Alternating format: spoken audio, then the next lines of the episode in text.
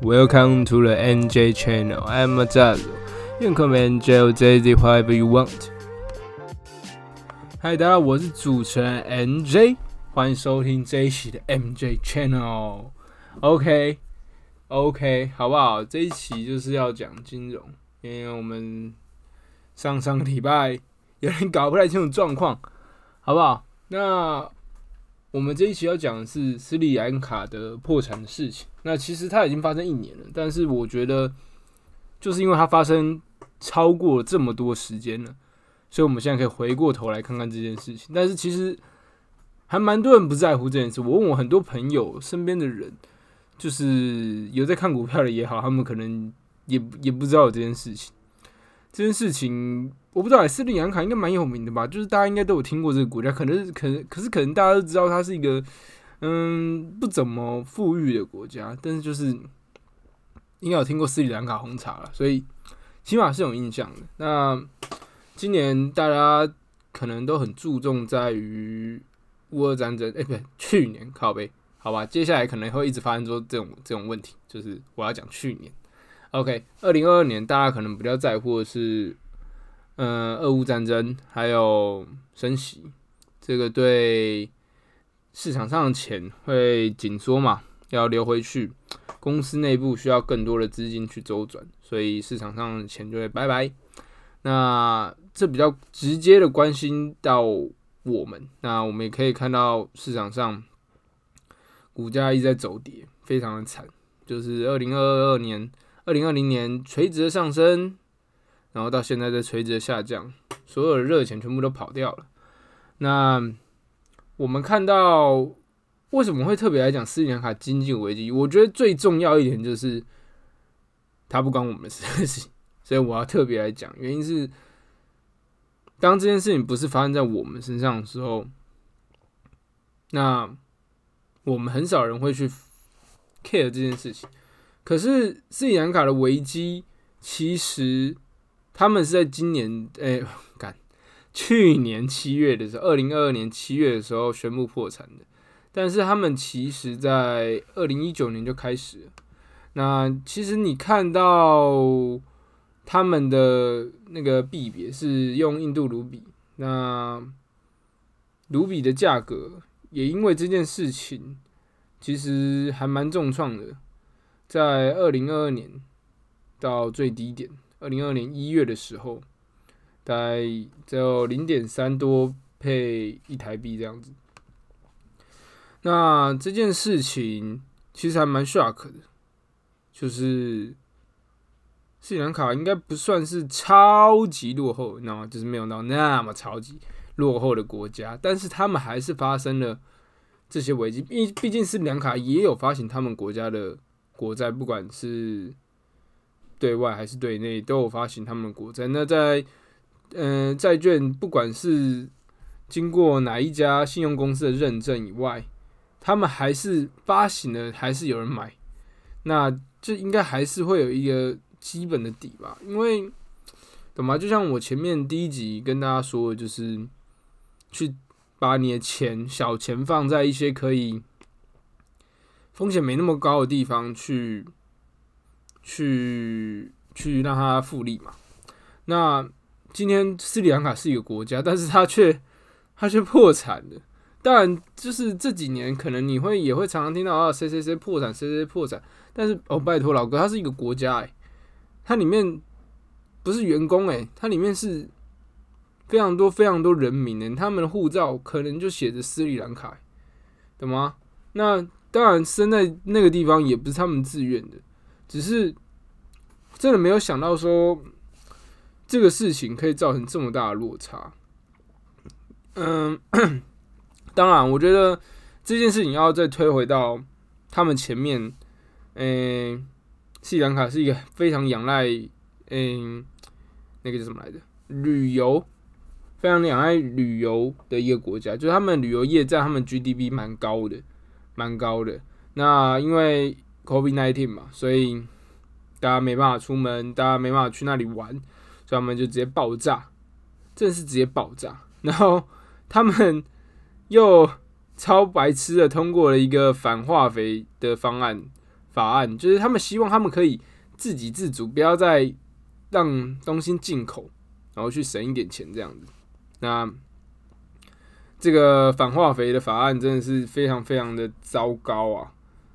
真的是非常糟糕，它导致了一连串连锁的效应，它让他们的内需变得非常非常非常的不够，因为就是你知道化学肥料，它现在还是会有人在用，就是因为 现在虫子就是它就是你给它天然就等于是把肺，你知道吗？它会吃到一点都不剩，它会把你直接挖光，然后结果你还断了这个东西，导致说哦你的粮食直接拜拜，全部都拜拜了。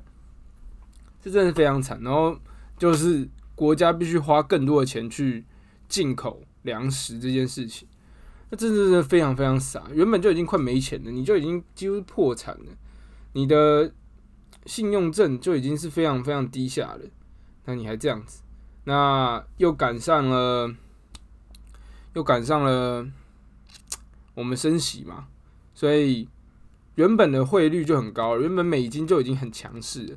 他对上任何人都很强势的情况下，你家斯里兰卡中央银行继续印钞哦，继续印钞哈，继续通膨哦，现在不知道该怎么办哦，印表机拿出来印个一两张，解决事情就解决。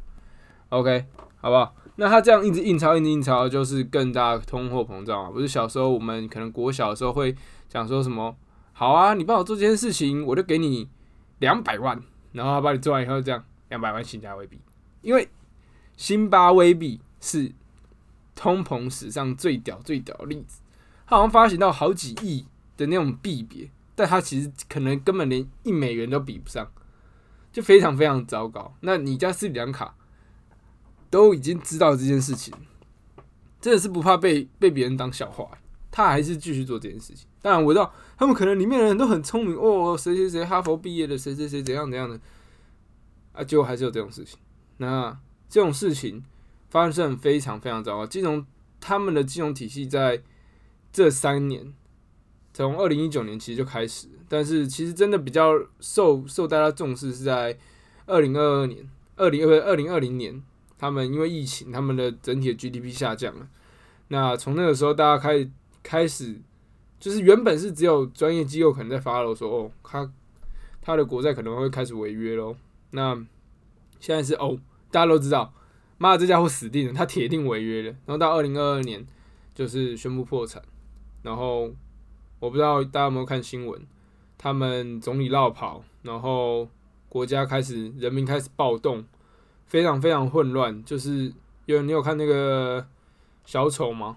就是他片尾的时候，那个时候大家把车子推掉啊，然后冲啊杀啊，然后冲到总理家上厕所啊，尿在他书桌上啊，就是非常疯狂。真的非常疯狂，但是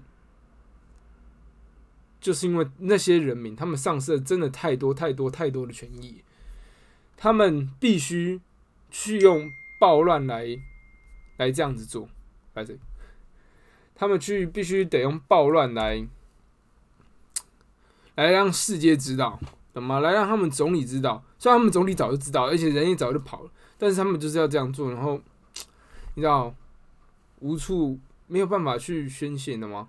假设我们今天在台湾，我们缴了那么多的税啊，我们也缴，我们也缴多少？我老师在当兵，反正其他人你在工作，你缴税，然后政府已经几乎现在房子你也买不起了，然后然后饭你也快吃不起，原本还可以再配个饮料，现在只能喝铝箔包，你还给我搞这一出，导致。我他妈什么都做不起，我已经缴税，我已经尊重你，我他妈投票给你，懂吗？那你还是给我搞不好，那不俩工吗？早就俩工了，好不好？妈，全部都罢工了，然后就直接冲过去，叭，直接直接发疯。但是我觉得这里面最重要的一点还是，他们发现一件，我不知道，要是我小学听到会开心到爆，但是现在听到我会觉得蛮惨的，就是他们因为没有就是在暴乱嘛，然后甚至没有纸。导致全国考试要直接延后，懂吗？这小时候听到，哦耶，不用考试了，幸好昨天晚上根本没念。然后他们连教育都受到最大的危害。我觉得教育受到最大危害是最最最最可怕的事情，因为你年轻的时候大部分人通常都觉得说，耶，少少上一堂课就算一堂课。但是等到你之后长大的时候，你会知道说，哦，你学习的某些你擅长或你喜欢的专业领域的时候，那些课、那些考试，有些真的是必要的，有些了，但台湾有点太多了，懂吗？就是可能那些考试的百分之三十 percent 是真的是需要，是真的是必要的。那因为这件事情。我觉得真的非常严重，因为你知道教育没办法改变阶级，懂吗？大家都会说，哦，你读书你就可以翻转阶级。你有看过哪一个家里很有钱的富二代，他不会让他小孩子读书吗？他不会让他出去喝洋墨水吗？他不会让他变得更聪明？他们在专业上获得更多、更多、更好的资源，然后你却觉得说，哦，因为我有一本课本，所以老子会。老子会颠颠覆这个社会现象吗？不不不，通常不会这样，懂吗？就是其实是应该是社会应该是，比如之前不是都说什么分八十二十，其实应该是八十十十，懂吗？有前面的最前面的十趴基本上不会动，他们就是天生有钱，然后也不会不有钱，因为他们是家族的，懂吗？就像是国泰啊。富邦啊，那蔡家的，妈的，你觉得他他儿子会掉下来吗？我觉得很难啊，真的很难，掉下来应该可以变头条了，懂吗？那其他的十趴就是大家去抢，懂吗？另外那个十趴就是，哦，也许我现在很聪明，那我去抢，那我怎么教育我下一代，或者我残掉啊？那我没有办法教育我下一代，他可能不会变那么在那么聪明聪慧，或者是他可能会学学会浪费，那你可能就。要回到八十 percent 了，要回到贫民窟了。那这种情况下，这个就是大家去抢是这另外十趴，就是自己人杀自己人，懂吗？永远很难很难，这不是说不可能，就是很难，就真的去挤到最前面那百分之十。那斯里兰卡这件事情，就是没有人受，那些人没有受到教育，那他们不会反转阶级，那他们现在也没有阶级翻转，因为斯里兰卡这个国家爆掉了。就拜拜了。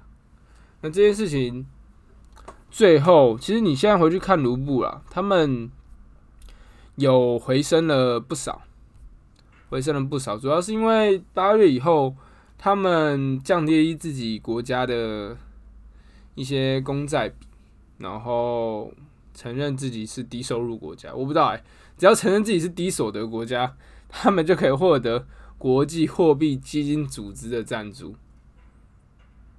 这招有这么好用吗？这有点像是我就烂，然后等到那个那那个那个那个迷我就烂，然后别人就哦好吧，你既然都这样讲了，给你一点钱。What？好吧，真的真是蛮夸张的啊。虽然我觉得说，毕竟人家真的是没有办法了，那人家也很辛苦，然后东西都爆掉了。他们的小孩，他们里面人民也不知道到底该怎么办，那个感觉是相对，真的是相当相当的绝望。那我觉得，就像我常，就像我自己一直在讲，就是二零二二年对你到底是不是重要一年？我觉得斯里兰卡人绝对是一个很重要的一年。那世界现在。这么的大，资讯这么充沛的情况下，大家可以说摄取到的资讯很多。但是老实说，即便你今天听完了，我今天讲完了，我们三个月、四个月后，甚至不用那么久，可搞不好后天就没有人会再继续 follow 这件事情就像黎巴嫩大爆炸那个时候一样，现在谁他妈还看那个新闻啊？那个大爆炸死了多少人？那都大爆炸。当下看到多么的震撼，但是已经没有人会去发了，因为老实说，那不关我们的事情了。那没有发生在我方面，那挂人不是我们的家人，那不是我们在乎的人，所以没有人会去发了这件事情。没有没有人会去真的在乎这件事情。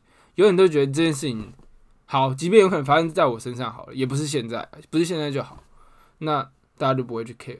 那金融上，我们常常会想说，哦，我们要去。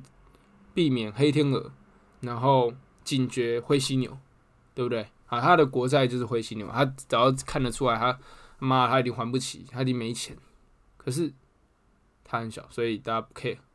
那我觉得在这件事情其实可以给我们一个很大很大很大很大的警惕，就是我们前面在第一集里面那时候常常在讲的是，我们把我们钱放在风险性较低的地方，那让他用就是 CP 值较高的报酬去做一个复利的动作。那今天我们看到，即便是大如国家等级的债券都会发生违约，那我们当然也要好好审视一下，就是台湾现在银行体系是不是有一点 over banking。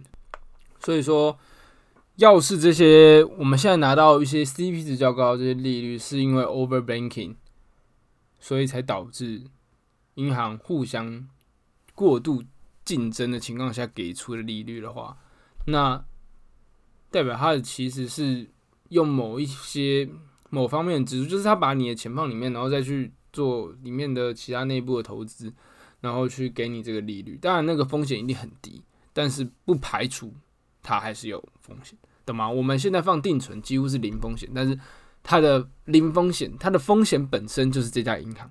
那当初 over banking 是指传统银行过度，那有试着让存网银去加入战局，那让打破这个 over banking 的现象。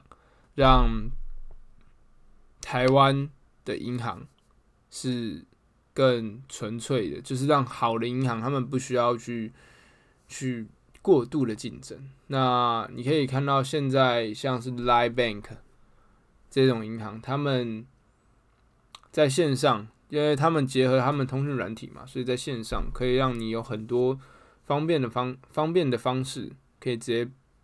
就是开户，当然，当然，这这里面绝对还是牵扯很多，包含你自己的治安问题，包含你的金融账户、信用问题这些等等的问题。那台湾其实这件事情已经大家已经习以为常，所以已经已经算是走过去了。只是就是因为他已经走过去，就是因为已经没有人回来看这件事情了，所以才会要担心这件事情。才要担心它可能是一个风险，懂吗？就是插协通影理论嘛。没有人在讲它的时候，代表你可以开始去做；那有人在讲它的时候，代表你已经跑不掉了。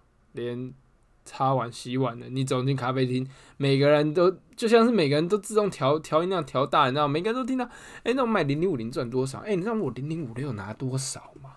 你知道吗？就是觉得说，哦，I don't give fuck man。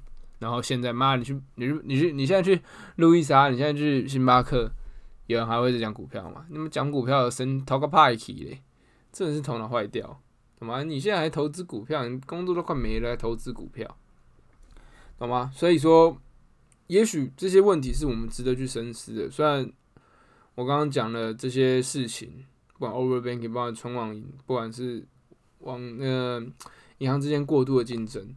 这些东西都已经发生过了，所以就是这已经可能二零一八年开始，可能是某些人大学的主题。那他已经过了，但是现在没有人提到，可是大家却在用他的高利率、哎高定存利率去复利的情况下，那我们需要去担心它钱到底还 O 不 OK？当然他们现在都有上市啊，所以。有一点卖掉一些库藏股去现金增资也都非常可能。好，那今天节目就到这里，我是主持人 J，我们下礼拜见，拜拜。